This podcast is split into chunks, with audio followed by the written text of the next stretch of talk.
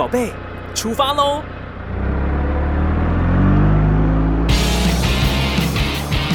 亲子加油站，帮您加满教养正能量。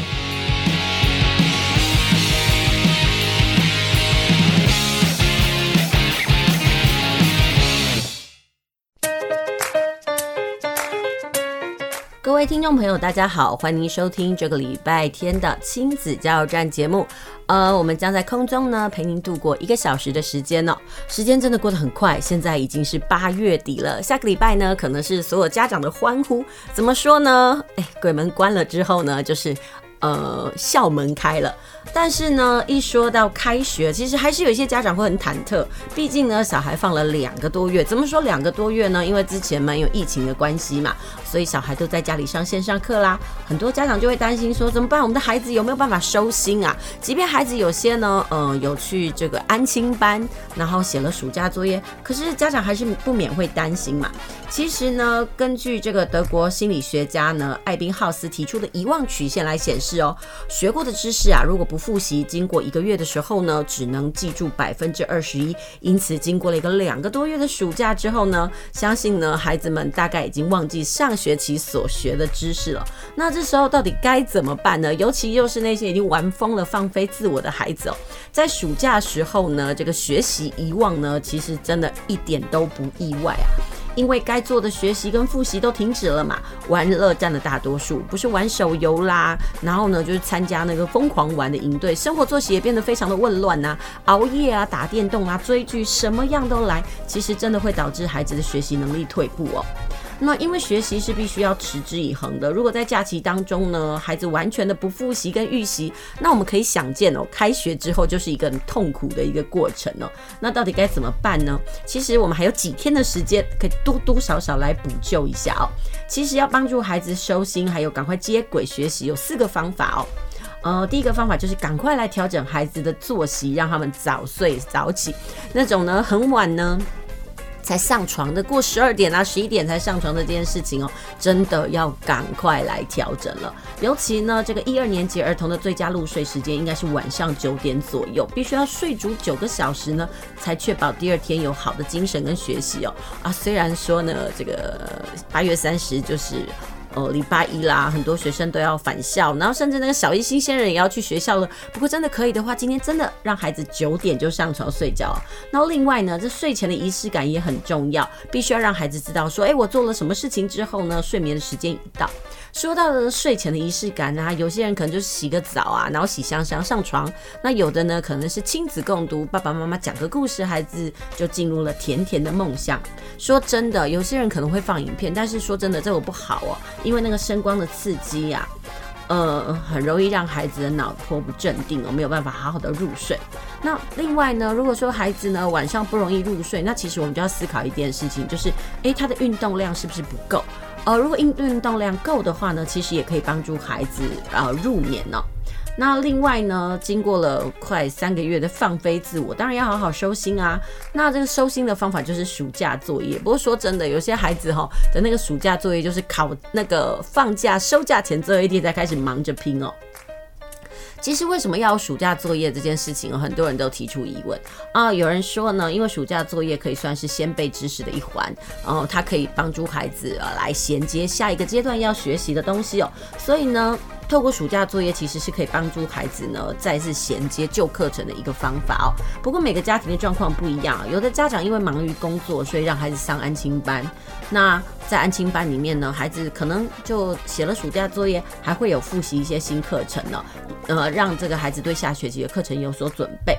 那不过有些呢，可能就是都是在家啦，真的是开心过童年的。那这件事情呢，可能就要耗费比较多的心力了。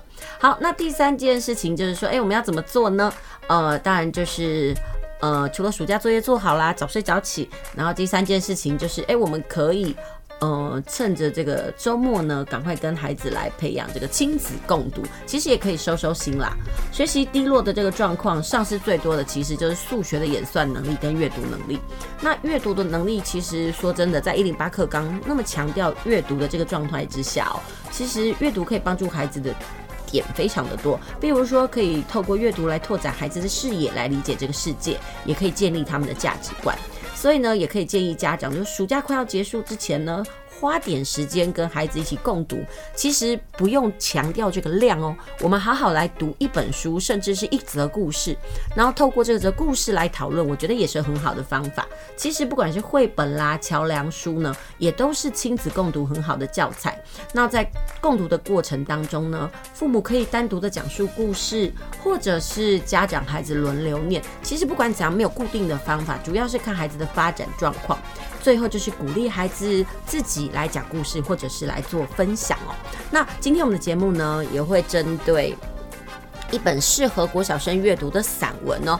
呃，我们请琪琪哦，呃，来讲一下他的读后心得。其实我也希望透过这个空中呢，我与琪琪的对话呢，然后让家长知道，哎，比如说我们要怎么跟孩子聊书哦，它也是一个方法哦。其实从亲子共读的过程当中呢，孩子跟家长都可以得到乐趣哦。那这样的乐趣呢，除了是故事本身呢，那其实也可以帮助有一些阅读障碍的孩子呢，呃，来感受文字的那个美丽。我觉得这也是可以做到的哦。那另外的话，呃。刚刚讲了三点嘛，其实有四点。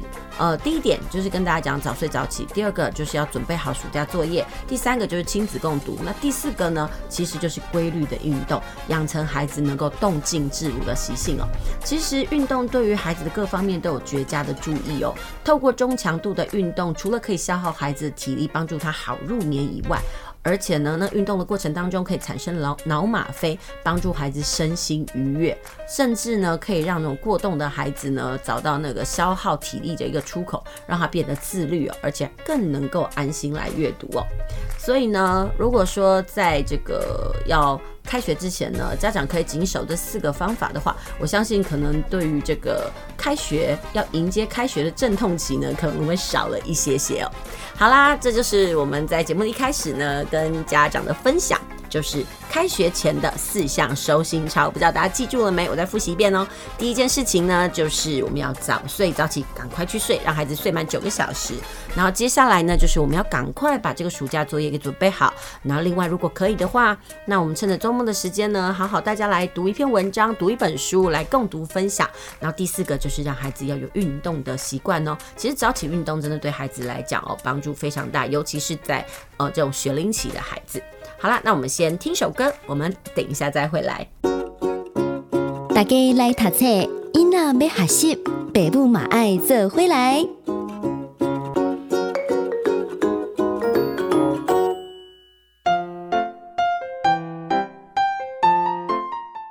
继续回到我们的节目啊，您现在收听的是每个礼拜天下午五点到六点，在空中陪您度过一个小时的亲子加油站节目，我是主持人琪琪妈。呃，这个单元呢，我们来进行的是大家来读册。那其实，在这个暑假的过程当中呢，我们陆陆续续为大家介绍了很多适合国中小的孩子哦，呃，阅读的书目。那今天我要介绍的这本书呢，其实是亲子天下出的晨读十分钟系列哦。那这一套呢，是属于小学生系列。其实这几年亲子天下的晨读十分钟出了很多，是为了国中生阶段。其实很多家长都会问说，哎，到底我的孩子适合读什么样子的文章啊？呃，其实我觉得说，如果是培养兴趣阅读的话，那有故事性，那当然是长篇小说很好。但是如果孩子没有阅读的习惯的话，或者是说他没有阅读的耐心，我真的觉得散文是很好的入门哦。那这几年亲子天下呢，就出了很多在针对这个中学生的系列，比如说呃青春故事集啦，然后还有我的视野啦，比如说他讲到的就是媒体意识啦，然后还有就是呃关于这个社会公平正义的部分呢。但呃我觉得小学生也很适合来读这个短篇，为什么呢？有人说啊，如果要培养孩子的写作能力，什么样子的呃读本是最好的呢？其实不是小说，而是散文。散文其实是培养小孩子呢。写作的一个基础入门，那散文是什么呢？说真的，其实散文就是在我们的生活当中呢，到处都是写作的题材，只要懂得去找、去开发这个写作的宝藏，呃，就可以找到写作的素材。其实散文非常的随性哦。那我今天要介绍的这本书呢，是由亲子天下呃所出版的，然后呢，由这个。呃已故的作家呢，儿童文学大师林良呢所导读的一本书哦。那在这里面就告诉大家，生活里面都有散文。那这本书叫做什么名字呢？叫《奇妙的飞行生活散文集》。在这本书里面呢，他总共邀请了呃不不是邀请了，就是有二十多位的作家哦，呃，针对他们的儿时生活啊，还有生活的事情呢，然后写了那个四大类的文章。那我觉得这个东西，那个散文其实就是跟记叙文相关。它总共分有生活事件啦，还有这个宝物故事箱，然后还有这个生命同心圆，还有自然照相本。那其实这个东西就跟这个记叙文很相像。当然我们在写记叙文的时候，我们就说有记人，然后有记事，有描物。当然也有游记。那在这一本里面呢，它其实就可以打开孩子的视野哦。那在这次的暑假期间呢，我就让我们家的小孩呢，琪琪也读了这一套书，呃，不是这一套书，这一本书。说真的，这套书摆在我们家书架上很久了，但是如果我没有拿下来，我没有在那边看，我们家琪琪呢，可能也会把它。当空气一样，但是有时候真的是很妙。我们常说身教，身教，身教重于言教。你如果跟孩子讲，哎、欸，给你淘菜啦，阿里基马拉也没给你看，我跟你讲，孩子不会理你。但是呢，只要你静静的拿起你手边的书哦，开始翻阅的时候呢，当你脸上露出了微笑，然后露出了那个陶醉在其中的那个表情的时候，孩子可能就会自己挨过来，妈妈你在看什么？呃，我说真的，这件事情我真的屡试不爽哦。不信你试试看嘛。你坐在外面打电动的时候呢，或者是爸在打电动的时候呢，小孩是不是挨过去？爸爸你在玩什么？好像很好玩哦，我也想要试试看。真的打电动手游不用教，孩子看到你在玩就挨过去了。追剧小孩也不用教，他看你废寝忘食的拿着平板拿着手机呢，然后不眠不休在看的时候，他就会觉得，那你到底在做什么呢？其实我一直都觉得哈，在培养孩子阅读的过程当中，身教真的重于言教。你跟孩子讲再多。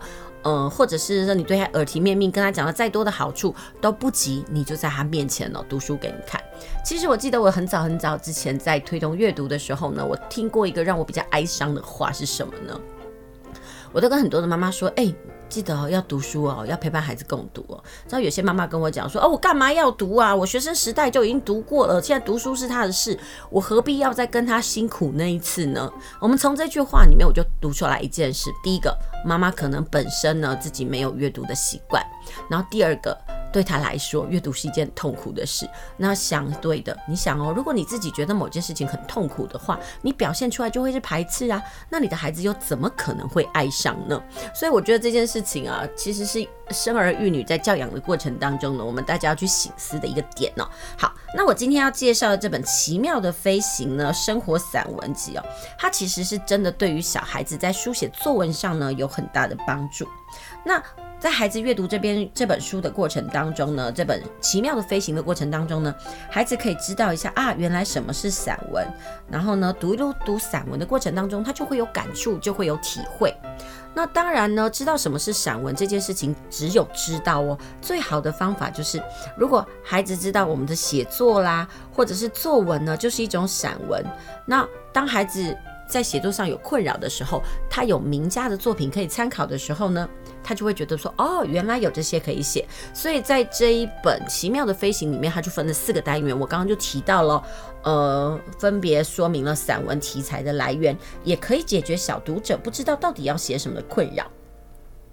那很多时候呢，我们常说。写作是什么？就是写你生活的事。但有时候你会更难过的是，好像小孩都不知道该怎么样书写生活的事。呃，应该是说，我们不是让小孩子过得很贫乏，而是让他们缺少了发现。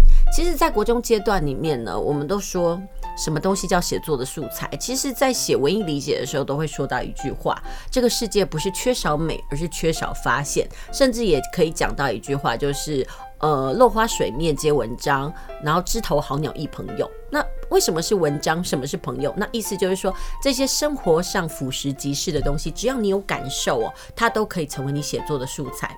只是呢，现在孩子呢，可能在阅读上呢，那口味太辛辣了，他不知道这些平时的东西哦，都可以是自己写作的素材。其实这几年呢，我也跟我自己的学生说，写作是什么东西呢？不一定要用很华美的文字。你看哦，像这一次的那个会考啊，有一个学生他的国语文的呃国文的成绩没有考很好，几乎每一科都。是 C，但是他的作文竟然可以写到六级分呢？那代表什么意思？那就可以告诉我们，他其实不用用很华美的词汇，也不用用很绚丽的修辞，他只要写出他生活中的感触，他的想法，就是我手写我口，我手写我心啊，我手写我感啊。如果他能够写出他自己心里的想法，那其实就是一篇好作文哦。而且讲实话，这样的作文题材跟内容绝对是独一无二的。为什么？因为那是你一个专有的。所以呢，这本书里面呢，呃，将孩子可能自己才有的这个生活经验分为四大类，呃，就是我刚刚提到的生活事件簿啊、宝物故事箱、生命同心圆以及自然照相本。这每一则的分类都很有趣哦。那我举个例子来讲，在这生活事件簿里面的第一则故事就叫替天行道，就是讲这个学校画画的故事。那还有个标题叫《毛茸茸的冬天》呢，讲的呢就是奶奶打毛线的过程。你看，都是以呃自己生活周遭的这个事情还有人来做结合，可以讲自己同学的事啦。呃，也可以讲他自己跟亲人的事情啦。那其实，在这篇里面最有趣的叫做单车记哦。那我们等一下会休息一下呢，请琪琪来分享一下他看这本书的这个感觉哦。说真的，他在跟我讨论这些书的时候，其中有个故事哦，我真的听他讲哦，我都觉得好想要流眼泪哦。那到底是什么故事呢？我卖个关子，我等一下呢再让琪琪来跟大家说。哦，那我刚刚提到的是生活事件簿的部分，那在宝物故事箱，其实我们的生活当中呢，常常有呃。我们爱不释手的，或者是有纪念价值的东西，它可能是你真爱的动物玩伴啦，也可能是很古老的收音机，或者是呃某个人送给你的这个玩具，或者是说弥足纪念的呃这个纪念品哦。其实每个人的生活里面都有这样子的东西，那每一个人对他自己所属有的物品呢，都一定有不一样的感触。那怎么针对这个物品里面写出我对他的故事呢？这其实就是训练孩子哦写作的一个能力。好啦，那接下来还有什么可以写？就是生命同心圆，其实就是有点抒情的部分，可以写，哎，你怎么跟父亲相处，或者是说，哎，呃，你跟长辈的关系是什么？还有你的童年玩伴。其实，在这本书里面还有一个很特别的地方哦，就是它在每四个部分里面呢，它都会有安排一个小学生元气生活志。这小学生元气生活志呢，其实就是教小孩怎么样来写文章哦。而比如说，在这个生命同心圆的部分呢，它就让大家试着怎么样五感来写作。什么叫做五感呢？就是我们的视听味触嗅。然后这里面的五感，它就用到尝这件事情了。比如说，在这故事里面，它就有一个老师，他写到家里红龟粿出炉的时候呢，一口咬下那个滋味，这书里下是这么描述的：他就啊，壁柜里面的菜包料，五小虾米，五萝卜丝，油油葱酥，咬起来是满嘴香。那米菇来的昂岛馅呢，是香软柔滑，细致绵密，吃起来甜甜蜜蜜的。这个东西就会让读者觉得好像身临其境，自己也尝了那一些传统美食的滋味哦。所以呢，在这篇呃这本。呃，奇妙飞行生活散文集里面呢，其实每四个单元里面，每个单元的后面都有一个呃写作指导。而、哦、我觉得其实这个部分呢，不会像一般的传统写作书那么的生硬哦。比如说像这个品尝的部分，他就会问说：哎，你有没有吃过让你最难忘的啊的那个东西？那到底是什么？那为什么你会吃到呢？然后现在请孩子试着形容这个东西的模样，还有它尝起来的味道。然后还有啊，当你想到这个东西的时候，会带给你什么感受？这是一种联觉哦。然后接下来，请孩子动动你的味觉，将最难忘的食物写成三百字的生活散文。其实阅读之余，如果还能够有产出哦，那其实那个学习就会很深化。那这里面呢，就是告诉大家，哎，有什么东西是值得写的？那我说这本书里面还有四个部分，然后前三个部分就是写人啦、写物、写感情，然后还有就是游记的部分。我们通常跟大自然呢都会有一些接触，就是呈现写出你生活里面的大自然，有山啦、水啊、风雨这些东西。那其实生活散文的概念就是告诉小读者，散文的题材是无穷无尽的，只要我们懂得去汲取，在散文的世界里呢。去询问，呃，题材在哪里是一个很多余的问题。应该要问的是，我到底要写哪一个好？不是没有，而是太多无从选择。那生活散文那个概念呢，就是告诉我们，散文的题材可以在生活里面找，而且只有你能写得好。为什么？因为那是你独一无二的这个亲身经验呐、那这本书呢，就是这个文学大师林良哦，他在编写这本书的时候他的感触。那也希望说呢，这本书呢可以给小读者这样子的体悟哦。那我也觉得说，哎，这本书其实已经出版很久了。那如果可以的，很多人都问说，哎，到底有没有什么书是入门呐、我觉得这本还蛮适合这个小读者的。你看哦，它出版日期是二零一二年就出版了，哎，我觉得。一本好书，它其实就是可以历久弥新，即使经过了很久哦，那你还是可以在当中呢找到它的那个奥义。那这也就是我今天为什么要介绍这本书的原因。那这里面这个书呢，就是这是我大人的感触。那小孩的感触到底是什么呢？我们先休息一下，我们先听首歌，然后接下来呢，我们就请琪琪来跟大家分享一下，他在这里面这书里面他读到了哪一些故事。我相信哦，其实要介绍一本书好不好？其实由大人来讲呢，总是觉得有点隔靴搔痒。那如果可以用同年龄的小孩子来叙述这本故事在讲什么，我相信哦，他们的这个感触甚至接受性会高一点。所以，我们先听首歌，等一下再回来喽。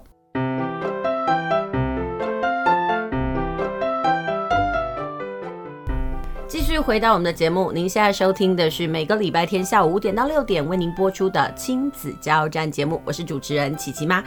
呃，这个节目呢，现在的单元呢，我们请到了琪琪来为大家来说一下我在上一阶段呢为大家介绍的《奇妙的飞行生活散文集》哦。来，琪琪跟听众朋友问声好吧。各位听众朋友，大家好，我是琪琪。那琪琪。我们知道下礼拜就要开学了，身为这个小朋友，就是学生，你有什么样的心情呢？很不开心。为什么？暑假怎么那么快就结束了呢？嗯，你就觉得要放暑假之前一直在期待，对不对？就没想到呢，转眼间两个月就过去了。嗯，那要不要回想一下你这次的暑假，你满意吗？满意。为什么？因为有去救国团，还有去。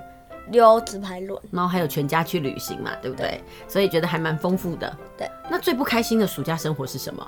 最不开心的是去安亲班。为什么？因为安亲班老师会说，你有没有写进度？是不是没写？你完蛋了。哦，所以你还是不喜欢念书就对了啦。所以你会发现每个小孩都很喜欢玩。哎、嗯，那你同学呢？我同学，嗯，他每天都在家里打 Switch 或打电动。所以你好羡慕，对不对？都说。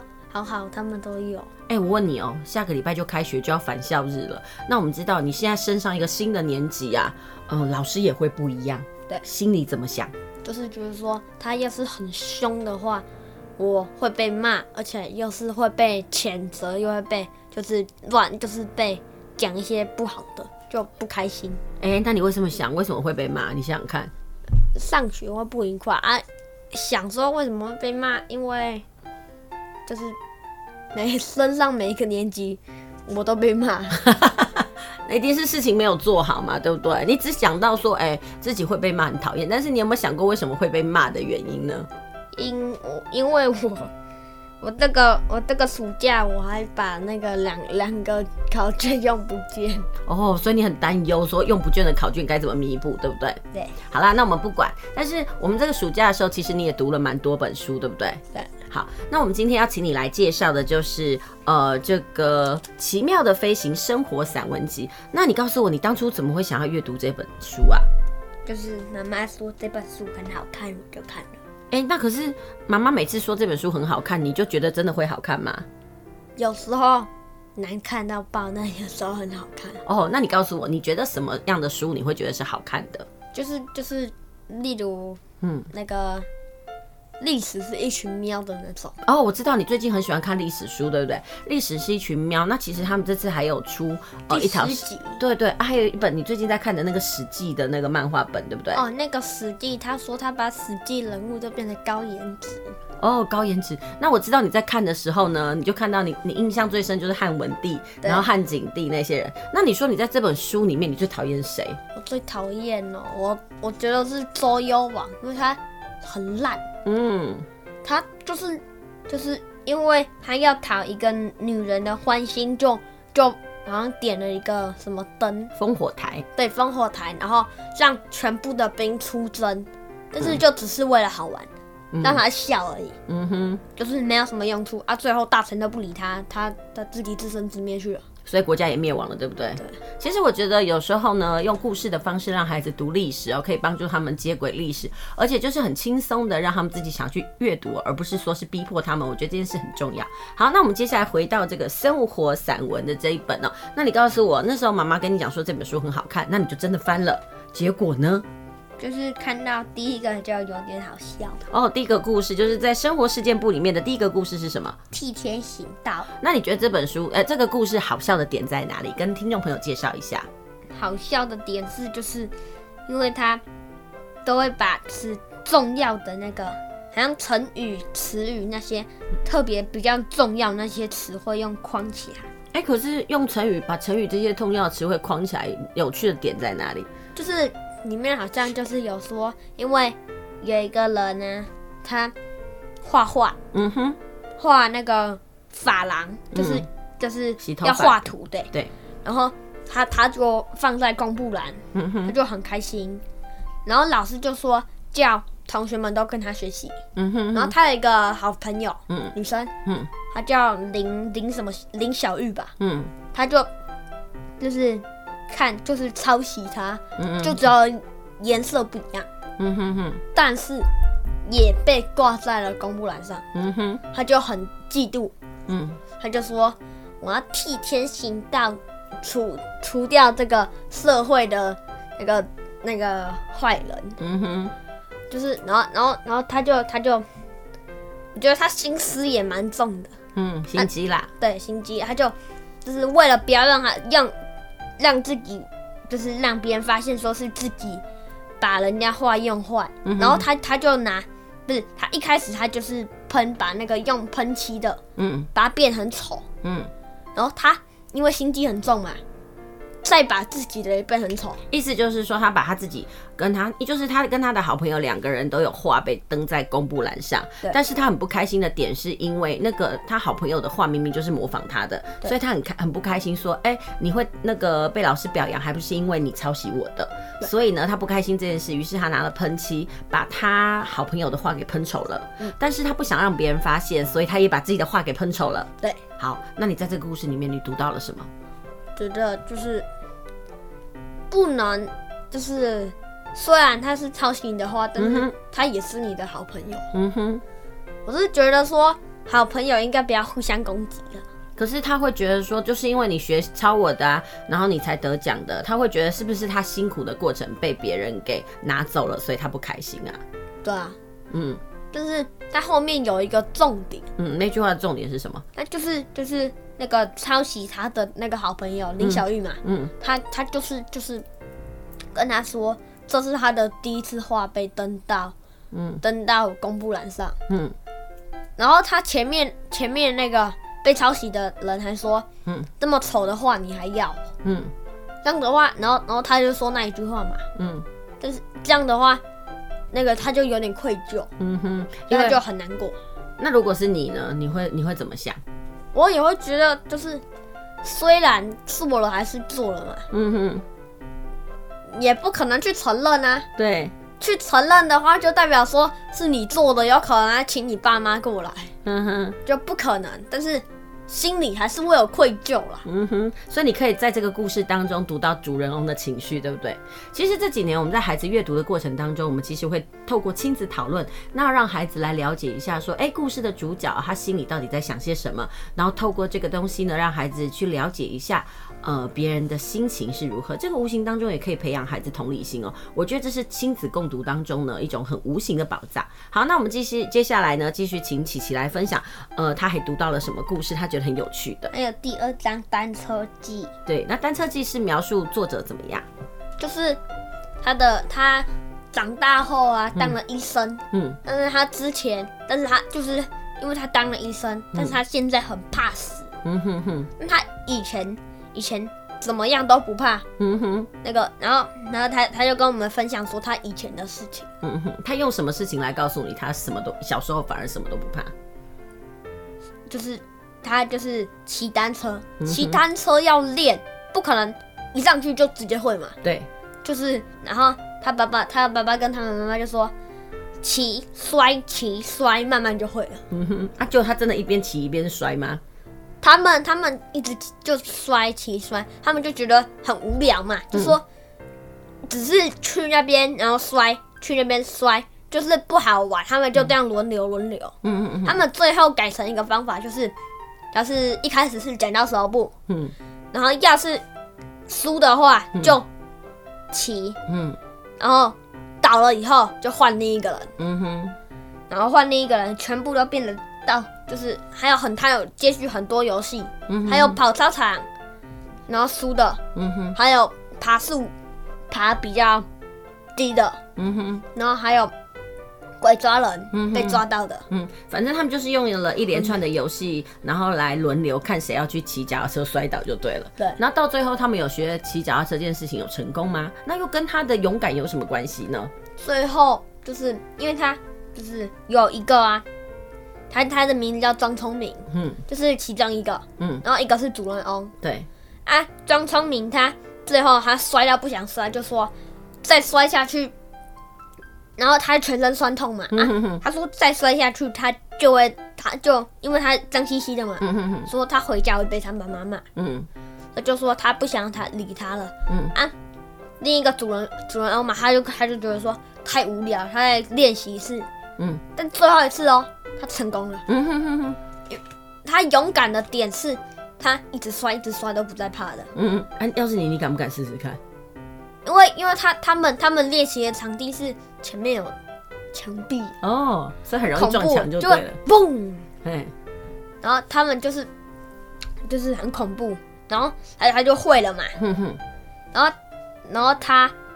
然后那个庄聪明他，他他他就说哇，真的会了。然后他、嗯、他就坐上去，嗯，两个人一起骑，嗯哼哼，就主人翁载着张聪明骑骑骑。啊，所以他们两个他们就骑很多圈。啊，所以都会骑脚踏车了。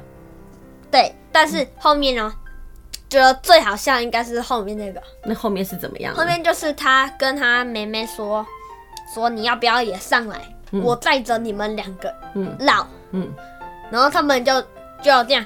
绕绕绕绕绕，然后他妹妹就说：“哎、嗯、呦，啊、我已经玩累了，什么时候可以下去？” 然后他就说：“哈，下去哦，我们都用摔的呢。” 然后，然后他就就说：“那个，你继续绕。”他妹妹有点受不了，他大声喊：“救命！”所以他们才终于解决了这场闹剧，就对了。对。所以你觉得，在那个作者他说他小时候很勇敢这件事情，你认同吗？你觉得他勇敢的点在哪里呀、啊？就是不怕死哦，不怕摔，对不对？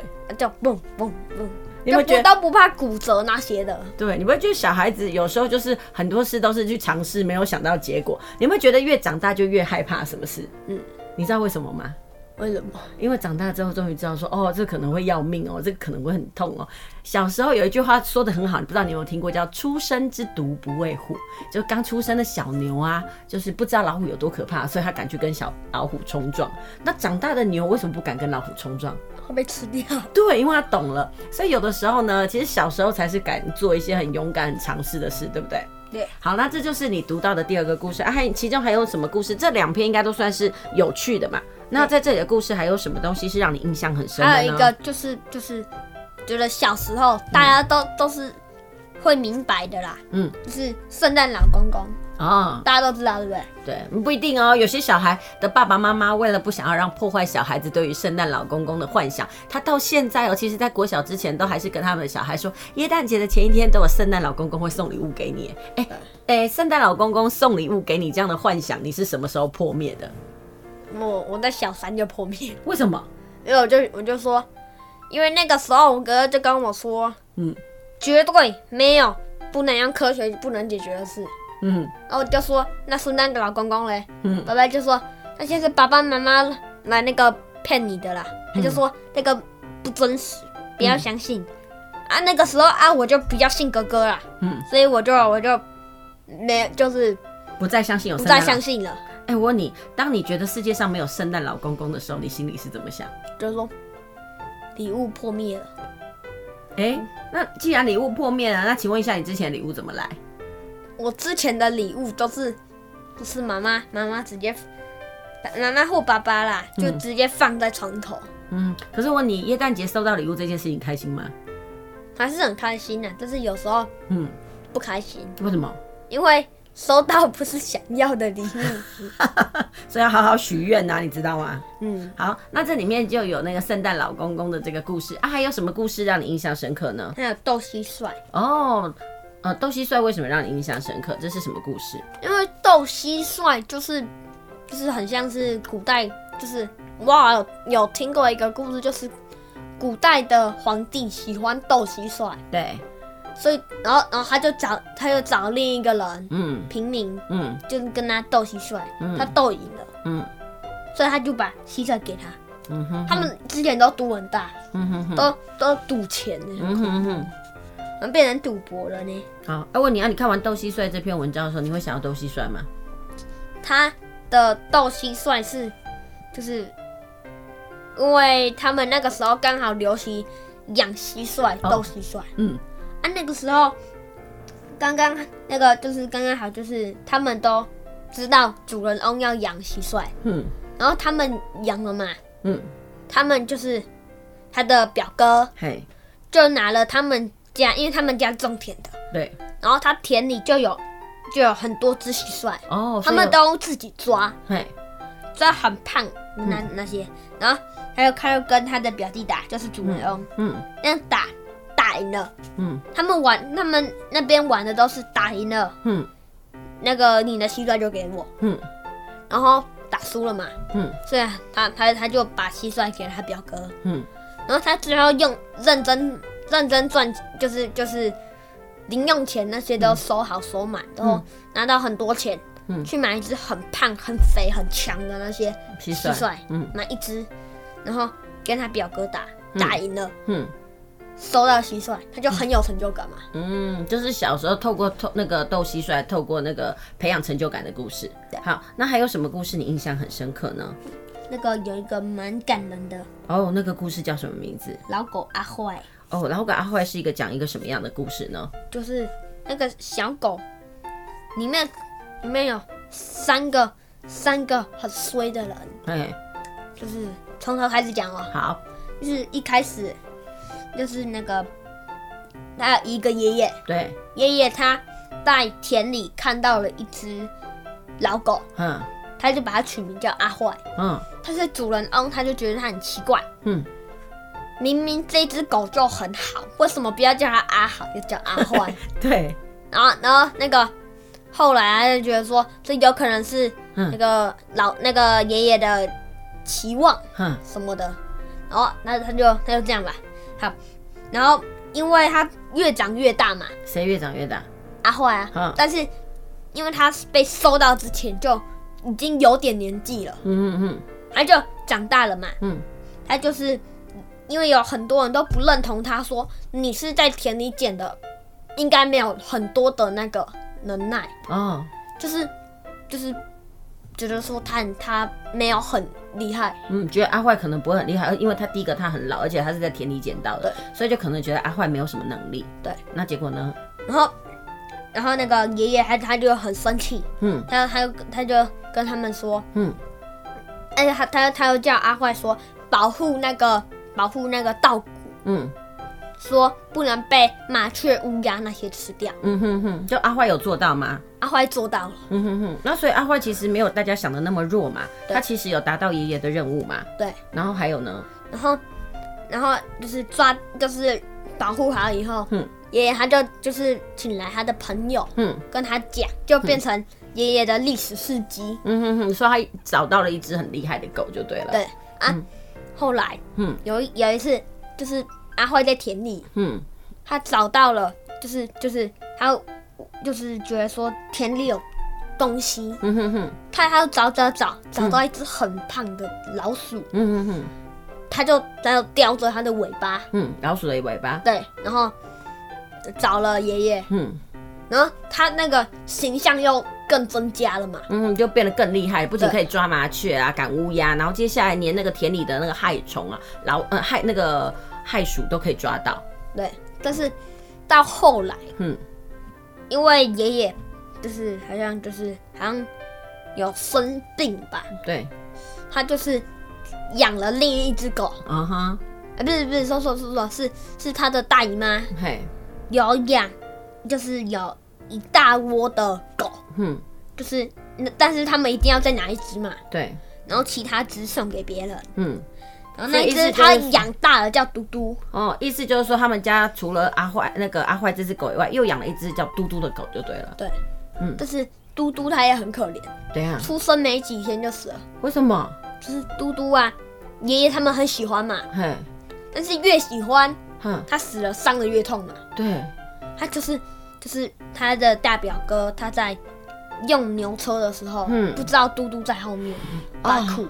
哇，所以嘟嘟就被撞死了。对，嗯哼，后来爷爷又病了，嗯，他们就是因为嘟嘟很几天，哎、对对对，是阿坏嘛，阿坏很几天没被喂了，嘿，他喝水、嗯。喝水都只能喝那个田沟里的水，嗯哼哼，然后吃饭都只能吃那些什么屑屑。哦，意思就是说，那个爷爷生病之后，阿坏就没有人喂养，就对了。对所以那个阿坏就要自己去找那个食物，所以他只能喝田沟里的水，对然后自己去吃这个田间的一些小碎碎。对，还有呢，然后最后那个爷爷撑不住了，嗯死了。嗯后来嗯他们回来的时候，发现阿坏也不见了。嗯哼哼，就是，然后他们都说阿坏跟爷爷去天堂了，嗯，所以这个故事你听起来就不是趣味了，对不对？我觉得有点感人。所以有想哭吗？有，你就觉得阿坏跟那个爷爷的感情很真挚，对不对？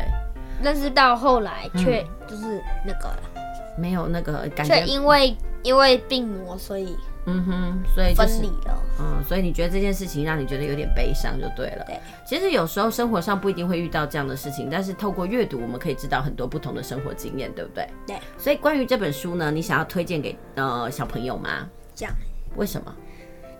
其实这件事，这个这本书啦，小朋友跟大人都可以读，嗯哼哼，为什就是么？妈妈也有读啊。对啊，我也有读。那但是因为我想要读读看这本书适不适合呃给你们阅读的，所以我才会读。那如果以你这个孩子的小朋友的立场来讲，你会想要推荐给你同年龄的同学吗？有一些不好看，啊，有一些就觉得说它很无聊。但是其他的话也是有好看的。哎、那我问个问题哦、有人说哈、这本书很适合推荐给小孩来练习写作文，让孩子知道说，哎、其实这里面的生活素材都是生活里面的。你有这样的感觉吗？嗯，有。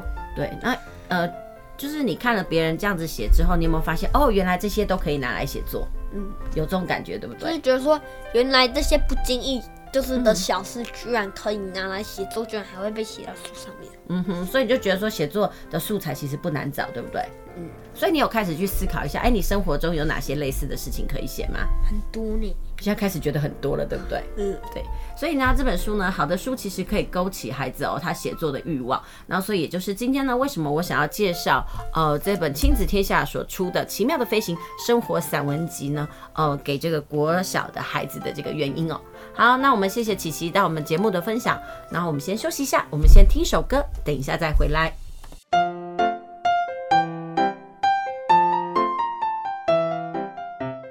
欢迎回到我们的节目哦！您现在收听的是 FM 九九点五 New Radio 云端新广播电台。时间过得很快哦，这一小时的节目呢又快接近尾声了。那在节目的最后呢，想要跟听众朋友来聊聊一个话题。那其实孩子到了呃进入这个青春期的时候呢，其实父母很担忧的，除了是学业啦，还有人际关系之外，还有一件事情让父母呢。嗯，其实不知道怎么启口，那就是孩子恋爱的问题哦。其实当孩子恋爱的时候，跟别人交往，父母常常内心是紧张又担忧，因为那种感觉呢，跟自己谈恋爱不一样。因为你会担心孩子是不是会影响到课业啦，或者是在当中迷失了。然后呢，这样的紧张跟担忧，却又不知道如何跟孩子启口，然后跟他们讨论。所以呢，心理咨商师呢就会建议父母啊。不妨呢，把谈恋爱这件事情当作是孩子的人际学习。那所以很多人提到说，诶，那所以我在学龄期的孩子可以跟异性交往吗？其实这句话是非常的理所当然的，但是又让身为父母的我们呢有点不自在。就算是我们知道青春期的孩子哦，对异性的好奇呢已经是呃常态，但我们不免还是会觉得，嗯，他们会不会？呃没有办法顾好自己呢？然后呢，我们又在想到底该不该接受这件事情，或者是如何接受，或者是说，呃，面对孩子跟异性的交往这件事，我们该怎么样表达关心？其实孩子跟异性交往呢，可能就是出自于好奇，或者是对两性关系的憧憬，甚至有的时候呢，就是一种情绪上的孤单哦。所以呢，嗯、琪琪妈在这个曾经读过的资料里面，她就写说，哎，我们其实呃不用那么害怕，但是我们可以问问孩子四个问题。就是来检测他们的交往关系，所以有哪四个问题可以跟孩子一起来讨论他们的交友状况呢？第一个就是问问孩子，诶，在这段呃男女关系里面，他是怎么样对待自己的？是不是只有我一直照顾对方？那别人是不是有照顾到我呢？或者是我的期望与需要是不是也很重要？那第二个的问题是我对对方很好吗？呃，也就是说，当对方跟我有不同的观点时，我能否不去批评，而且通常能够接受对方的不同想法？其实这就是包容性哦。那第三个问题就是说，在这段关系里面，对方对待我的方式是否让我感到满足？如果觉得不喜欢要拒绝的时候，我会不会害怕对方因此生气？那对方是否呃不会批评有不同意见的我，而是接受这样子的我呢？其实这个也是一个包容性的问题哦。然后在第四个问题里面就要问，对方对待自己的方式会让自己感到舒服吗？呃，举例来说，就是心情不好的时候，对方是不是会觉得都是自己的错，而且不断地责怪自己？如果上述的四个回答哦都是是的话，那就代表孩子的交往状态是很健康的。那如果不是的话，那个家长就需要介入了。面对孩子青春期了，那父母的求生指南呢，其实有很多东西哦，是我们应该要看顾的。那我相信哦，对很多家长来讲哦，恋爱关系呢就是一个关卡，毕竟呢，我们可能也是这样走过来的。我们曾经也被家人阻挡过，或者是我们也偷偷摸摸过，所以当然我们会希望说我们可以做得更好。那今天呢，就是跟各位听众朋友分享，用四个问题来问问青春期谈恋爱的孩子们，你到底有没有保持着健康的心态？好啦，以上呢就是我们今天的节目内容哦，希望你会喜欢。下周别忘了同一时间锁定我们的亲子加油站节目，我们下周同一时间再会。